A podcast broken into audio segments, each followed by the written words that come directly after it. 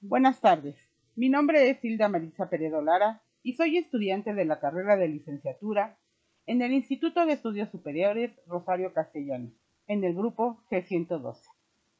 En este tema vamos a explicar cómo las personas desarrollan la intolerancia religiosa.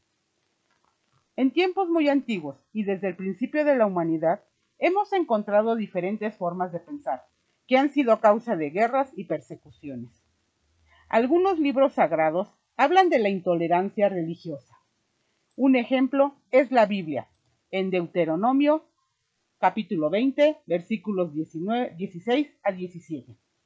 O en el Corán, capítulo 2, versículos 191 al 193.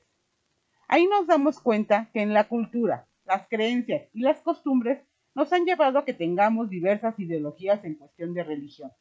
Ahora bien, dependiendo del entorno en el que nos encontramos, adoptamos muchas y muy variadas creencias y formas de pensar.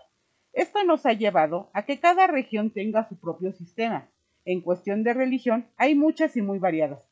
Por mencionar algunas, tenemos a los musulmanes, cristianos, el judaísmo, el catolicismo, mormones, etc. En cada creencia religiosa podemos encontrar diferentes deidades, que son adoradas por sus seguidores.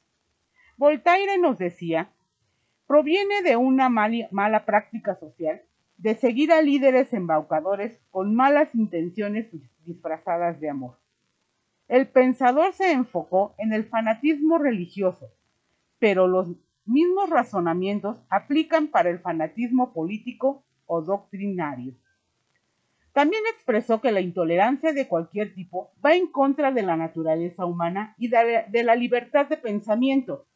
Voltaire comentó, si tenéis entre vosotros dos religiones, sus seguidores se destrozarán entre ellos. Si tenéis treinta, todos vivirán en paz. La intolerancia desde el punto de vista filosófico es la diferencia de pensamiento entre personas, comunidades y naciones.